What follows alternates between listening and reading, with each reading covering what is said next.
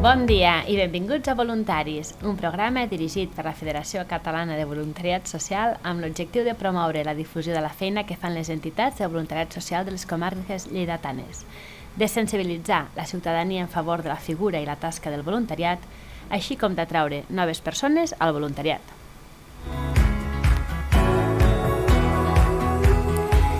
Tenim amb nosaltres en Ramon Ferrer, coordinador de la Federació Catalana de Voluntariat Social a Lleida. Bon dia, ben trobats tots. I avui, l'entitat social que ens acompanya és Fundació Catalunya La Pedrera. I per fer-ho, comptem amb la coordinador, coordinadora de l'Espai Social de Lleida, l'Alba Ixalà. Bon dia. I la Marta Salvia, psicòloga i gestora del programa REMS. Bon dia. Molt bé, primer de tot, expliqueu-nos, presenteu-vos, presenteu-nos la vostra entitat. Bueno, doncs la Fundació Catalunya La Pedrera és una fundació privada que es va crear a començaments del 2013 eh, amb l'objectiu de, bueno, de treballar amb persones, no? La Fundació com a tal té diferents projectes que el que, bueno, el que volen tots no, és eh, acompanyar persones i millorar la qualitat de vida. Nosaltres treballem, en el nostre cas, acompanyant persones grans no? amb un projecte d'envelliment, però també dins la Fundació hi ha programes eh, d'ocupació, de foment del talent per joves, eh, per fomentar la, la sostenibilitat, vull dir, és una fundació gran, però amb un objectiu únic que és acompanyar persones. Quants eh, espais socials teniu arreu de Catalunya? Doncs mira, la Fundació té 20 espais socials a tot el territori català, a la província de Lleida hi ha dos espais, el de, la, el de Lleida i l'espai de Mollerussa també. Llavors, bueno, doncs Girona, Tarragona, no? diversos espais a, a, a la demarcació de Barcelona i tots treballem eh, amb els mateixos programes. No? A Lleida i a Mollerussa només treballem amb gent gran, però sí que altres espais de, de la Fundació de Barcelona es treballa amb altres projectes, també amb nens i, i amb altres programes. Segur que treballeu amb, amb moltes persones i com feu per assignar a cada persona el perfil que més s'ajusti a les seves necessitats, com ho treballeu això, com, com, fa, com ho feu possible? Mira, nosaltres, eh, jo, jo us explico, si voleu, els dos, tres, el, el, us cito els programes que tenim i la Marta us explica més en profunditat quins són aquests programes. Nosaltres, dins del programa d'envelliment, de, el que volem o el que pretenem dintre de la Fundació és que les persones puguin mantenir l'autonomia el màxim de temps possible. Llavors, comencem treballant amb programes de salut activa i salut emocional per persones cuidadores o per gent que encara està activa no? i que vol continuar cuidant la seva salut.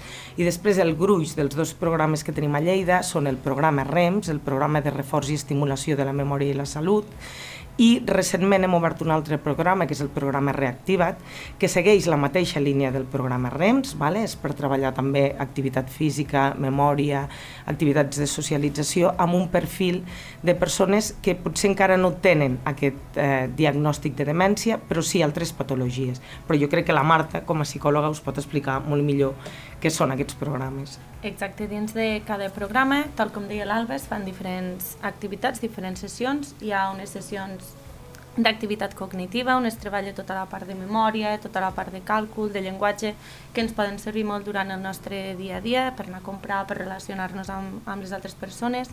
Per altra banda, també tenim unes sessions d'activitat física, que es treballa mobilitat, flexibilitat, prevenció de caigudes, i també tenim una altra activitat que seria la part més de socialització relació, de relacionar-nos amb, amb altres persones. Pel que fa al programa Reactivat hi ha una activitat que s'anomena Plus, que seria mm, per potenciar tot el tema més cultural. Val? Podem fer sortides doncs, al Museu de l'Aigua, van anar fa mm -hmm. recentment, i de temes d'interès per a les persones que assisteixen a l'espai.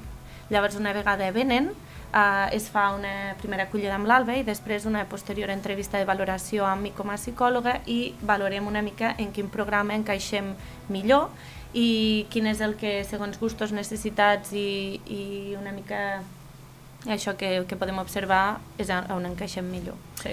Jo, jo crec que una cosa molt bonica que té el, el nostre programa no?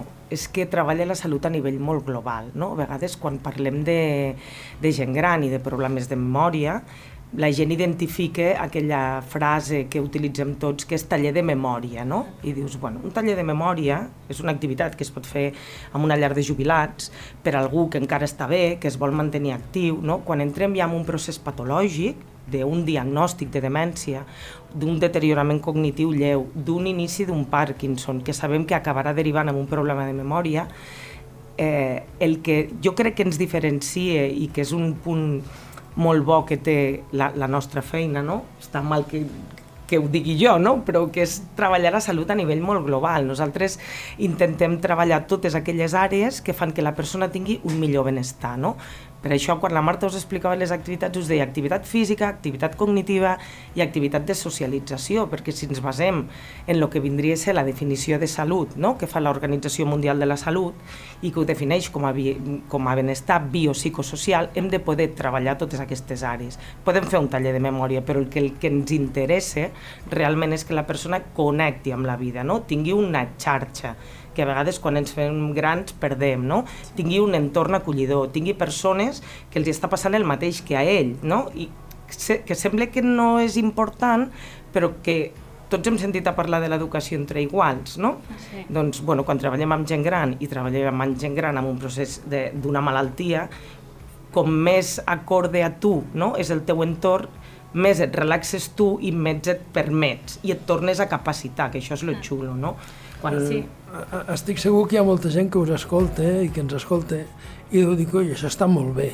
Eh, I jo voldria, jo voldria ser-hi, voldria apuntar-m'hi, voldria eh, parlar amb elles i amb ells, què, què és el que hauria de fer? Com ho fa algú que, que ens escoltarà, dirà, escolteu, això ens interessa molt, la meva mare, el meu pare... Que... Uh -huh. Doncs simplement poden venir a l'espai, contactar amb nosaltres i parlarem primer amb l'Alba, llavors farà aquesta entrevista d'acollida i a partir d'aquí... L'espai on és? Que...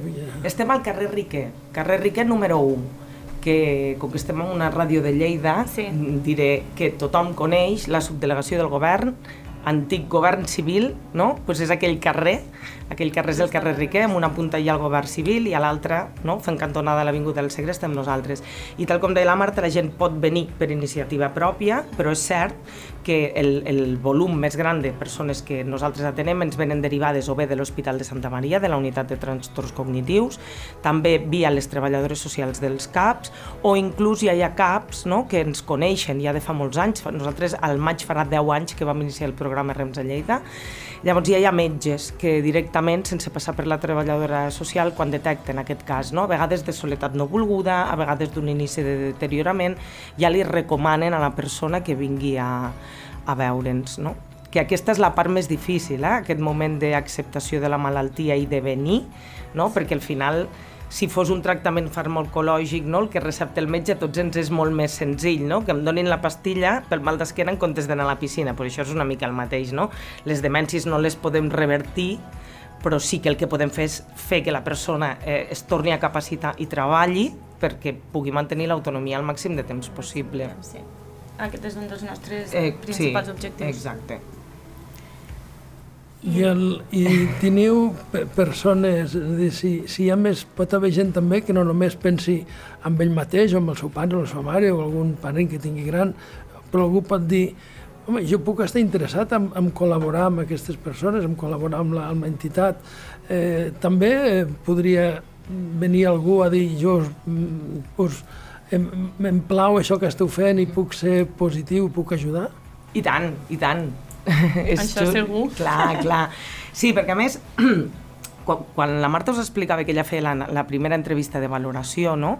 aquesta entrevista és superimportant, perquè al final el que fa és eh, poder elaborar la història de vida de la persona. No? Nosaltres treballem amb metodologia atenció centrada en la persona, això vol dir que per molt que treballem en grup, nosaltres tenim clar que cada persona és un individu amb tota la seva història, tota la seva motxilla, totes les seves capacitats i totes les seves ganes de fer coses i habilitats. Per tant, amb els voluntaris passa una mica el mateix. No? A, a nosaltres eh, ens agradaria que aparegués algú que ens digués mira, jo, eh, jo què sé, sé fer patchwork o sé fer maquillatge macramé o m'agraden molt les manualitats. Clar, nosaltres davant d'això què fem? Agafem els nostres participants i els hi diem nois, tenim l'opció, no sé, doncs d'un dia a la setmana no, que vingui algú a ensenyar-nos a fer això. si Segur que els hi encantaria. Podríem muntar, Claro. podem muntar el grup no? de, de fer. Clar, el que no farem és eh, dir-los a tots els participants dels REMS que sapigueu que a partir d'ara farem això, no? Perquè nosaltres no podem decidir per la vida de les altres persones, no? Tenim clar que ells encara estan en una fase inicial de la malaltia, ells poden decidir, per tant hi haurà gent que dirà no, no, jo no he cosit mai i ganes en tinc, saps què et vull dir? I hi haurà gent que dirà, home, doncs jo era modista i a mi em faria molta gràcia poder tornar a agafar fil i agulla i fer alguna cosa, no? Llavors aquest voluntariat nosaltres pensem que, que seria molt bonic, no? Tenir aquestes persones que ens poguessin acompanyar en aquests processos. Mm. Jo crec que podem aprofitar justament aquest podcast per, per dir-ho a les persones interessades. Eh, es pot fer una gran feina. Sí. Hem de tenir en compte que sempre aquell que fa voluntariat rep molt més que el que dona eh, i, i, i en definitiva acabem tenint allò que donem, no Exacte. allò que guardem. I per tant, des de- des d'aquí, de, els que ens està escoltant, aquí hi ha una possibilitat molt gran de fer una bona feina, una possibilitat molt gran de tenir cura dels altres, que és una acció ben positiva per qualsevol persona i en aquest sentit fer una darrera crida al voluntariat, a l'ajut, perquè es tracta justament de, de guanyar amb qualitat de vida tots i amb humanitat una societat que prou falta li fa. Alguna qüestió més que volguéssiu acabar d'afegir? No, la veritat és que, bueno, agrair-vos no, molt que ens deixeu aquest espai, que puguem explicar quina és la nostra feina, que una feina molt bonica i que a més ens agrada molt.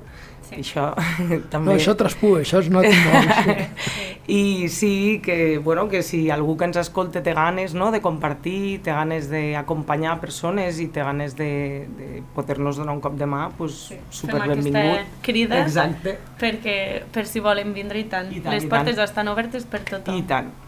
pues molt bé, jo crec que podem acabar aquí. Els podcasts paga la pena que no siguin, no siguin pesats i que siguin àgils com aquest. Donar-vos les gràcies a vosaltres per tot el que feu. També donar les gràcies a lleida24.cat perquè les coses s'acaben difonent perquè algú les fa possible Uh -huh. i, i entre tots aquestes coses podem tirar endavant i donar les gràcies al que ens escolta, als que treballeu i als que feu la vida més fàcil a la gent. Moltes gràcies. Gràcies. a Gràcies. Olga i Marta. Adéu.